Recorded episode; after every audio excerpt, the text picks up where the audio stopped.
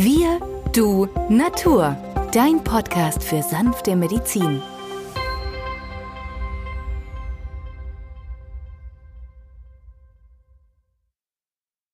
Hallo und herzlich willkommen zur heutigen Folge von Wir, du, Natur, deinem Podcast für sanfte Medizin.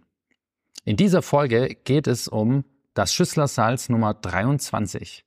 Mein Name ist Benjamin Hartlieb, ich bin Osteopath und Heilpraktiker und mit mir am Mikrofon ist wieder der Arzt, Biologe und Chemiker Peter Emrich.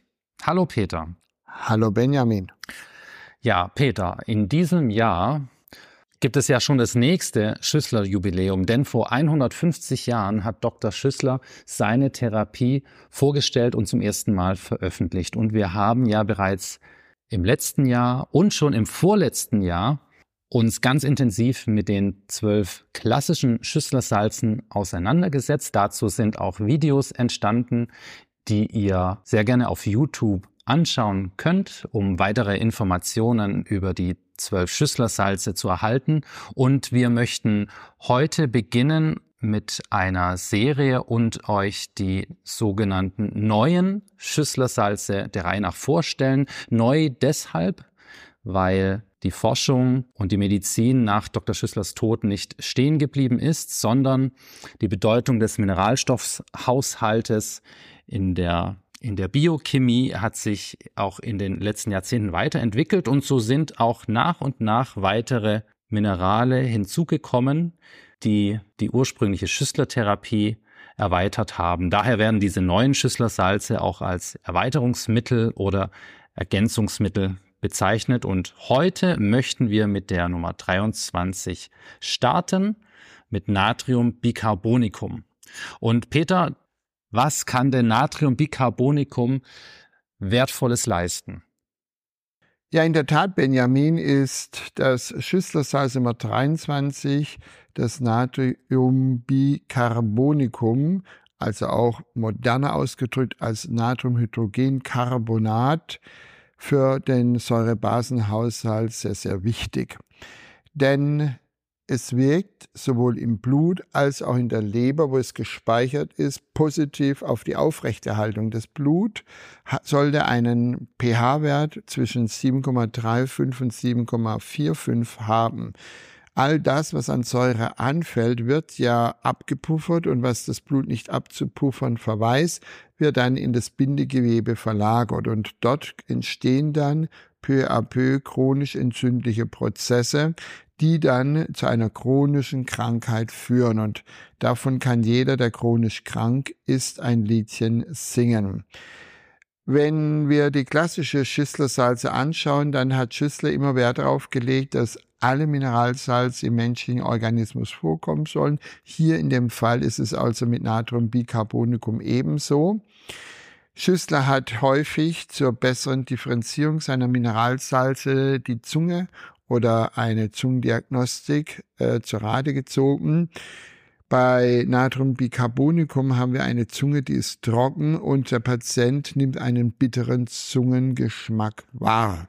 Poh, ein Geschmack auf der Zunge, der bitter ist. Das heißt also, der Säurebasenhaushalt, aber auch die Funktionsstörung Galle, Leber ist deutlich eingeschränkt. Wir haben Patienten, die immer wieder so eine schleierartige Rötung oder eine schwammige Rötung im Gesicht haben.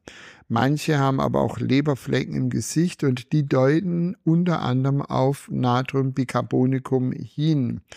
Deswegen noch einmal, solche Entzündungen, ob innen, ob außen, können mit Natriumcarbonicum positiv beeinflusst werden, denn das Mittel entsäuert auch manchmal ärgerliche Menschen, die häufig andere Menschen herabsetzen, ja, die sozusagen ein aufsteigendes Leberfeuer in Wut, Zorn in einem Gespräch mit anderen Menschen äußern. So, die Leiden, die diese Patienten haben, können unterschiedlich sein. Der eine hat tatsächlich Verstopfung und ein anderer hingegen, der nach übiger Mahlzeit eher eine Verschlimmerung verspürt, sollte einmal an Natriumbicarbonicum denken. Auf der anderen Seite haben wir Menschen, die haben aber Durchfälle und zwar nicht selten, das kann eine Stunde nach dem Essen am Frühstückstisch auftreten. Manche haben spontan eine Stuhlentleerung. Also das kann auch unterschiedlich sein. Und diese Menschen haben eine Besserung, wenn sie schwitzen oder sich bewegen. Also Bewegung bessert, reichlich schwitzen. Das sind unsere Sportler, unsere Patienten, die gerne in die Sauna gehen. Die alle profitieren von Natrium Bicarbonicum, also der Nummer 23.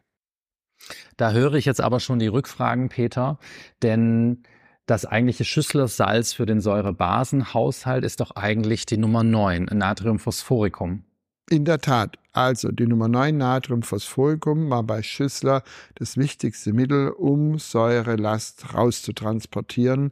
Das heißt, auch damals sehr häufig benutzt hatte man ein, das Monokel. Das Monokel oder das Einglas musste man, wenn man ein solches trug, Schüssler bei der Ordination vorzeigen, hatte das so einen fettigen Glanz, dann war klar, Säure wird in Form von Fett über die Haut ausgeschwitzt. Dann bekam der Patient gleich die Nummer 9. Die Ergänzungssalze heißen ja nicht umsonst Ergänzungssalze, sie können ja zu den Grundsalzen als Ergänzung mit hinzugegeben werden. Also das bedeutet, bei massiven Übersäuerungsproblemen können wir die Nummer 9 in Kombination mit der Nummer 23 anwenden. Also dreimal die Nummer 9, dreimal die Nummer 23 sind alle zwei Stunden eine Tablette. Das bedeutet, wir sind zwölf Stunden mit Einnahme beschäftigt. Genau, das heißt also ganz praktisch bei allen Säurezuständen des Körpers könnt ihr an das Schüsslersalz Nummer 23 denken. Das heißt bei Sodbrennen beispielsweise im akuten Zustand dann einfach häufiger einnehmen, etwa alle paar Minuten jeweils eine Tablette bis zur Besserung oder bei Magenschmerzen, Magenkrämpfen, ähm, auch bei Beschwerden der Gelenke wie Rheuma oder Gicht hier dann vielleicht zusammen mit Natriumphosphoricum D6, wie von dir erwähnt, eben in Kombination. Aber auch in der Schwangerschaft, bei Schwangerschaftserbrechen beispielsweise, auch die Ergänzungssalze nach Dr. Schüssler sind sowohl in der Schwangerschaft als auch in der Stillzeit möglich. Ja, genau, Benjamin. Gerade Schwangerschaftsübelkeit, Schwangerschaftserbrechen habe ich sehr viele Patientinnen innerhalb von wenigen Tagen mit dem Schüsslersalz Nummer 9 Natriumphosphoricum in der D12 kurieren können. In manchen Fällen musste ich dann die 9 mit der 23 kombinieren. Dieses Natriumbicarbonicum wird auch in der D6 empfohlen und äh, kann also während Schwangerschaft und Stillzeit ohne Bedenken angewandt werden. Das ist das Schöne bei den Schüsslersalzen. Wir können es jungen alten Menschen geben, wir können Schwangere geben, ohne Wechselwirkung oder Gegenanzeigen und das mit einer Tradition von jetzt 150 Jahren. Und das ist das Besondere, dass man altbewährtes aus der Mottenkiste rausholen soll, wenn man nicht mehr weiterkommt. Und deswegen haben wir ja vor zwei Jahren das Buch geschrieben, Benjamin, das wir in die Show Notes reinnehmen. Ja, genau. Das äh, Buch Die Schüssler Salze, im Lüchow Verlag erschienen mit dem Untertitel Praktische Anwendung einer modernen Mineralstofftherapie. Es enthält alle Schüsslersalze, sowohl die zwölf bewährten als auch die 15 neuen Erweiterungsmittel. Und wir werden es unten in den Show Notes verlinken. Ja, was, was wir vielleicht auch noch erwähnen können, ähm, auch Übersäuerungen, die den Bewegungsapparat betreffen, können sehr gut auf das Schüsselsalz Nummer 23 reagieren. Dabei denkt man vor allem an Muskelkrämpfe oder Muskelschwäche. Auch eine Fibromyalgie kann unterstützend mit diesem Mittel angegangen werden. Oder auch während einer Fastenkur. Bei Kopfschmerzen beispielsweise, die typischerweise am Morgen auftreten. Hier kann man dann das Schüsslersalz 23 mit der Nummer 7, Magnesium Phosphoricum, kombinieren und gerne auch gleichzeitig einnehmen. Also sinnvollerweise, wenn es akut ist, alle zehn Minuten eine Tablette Nummer 7 oder vielleicht fünf bis zehn Tabletten der Nummer 7, das ist ja Magnesium Phosphoricum D6, in einem warmen Tee lösen und stückchenweise austrinken. Hier empfehle ich die Melisse, denn die Melisse hat noch eine entspannende Wirkung.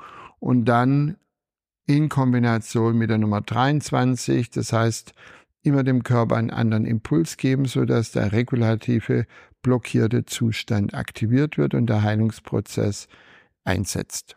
Schüsslersalze gibt es in allen Apotheken, auch von mehreren Herstellern, in ganz unterschiedlichen Darreichungsformen. Üblich ist die Anwendung als Tablette. Oder aber auch als Globuli oder Tropfen. Also macht euch schlau, kauft unser Buch und wendet es im täglichen Alltag an. Wenn ihr Fragen habt, Wünsche oder Anregungen, dann könnt ihr uns sehr, sehr gerne eine E-Mail schreiben an wirdunatur.online.de und wir freuen uns, von euch zu hören. Vielen Dank fürs Zuhören und bis zum nächsten Mal. Tschüss. Tschüss.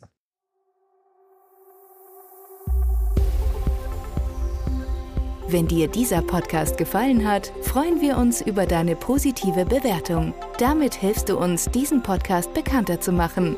Wir danken dir dafür.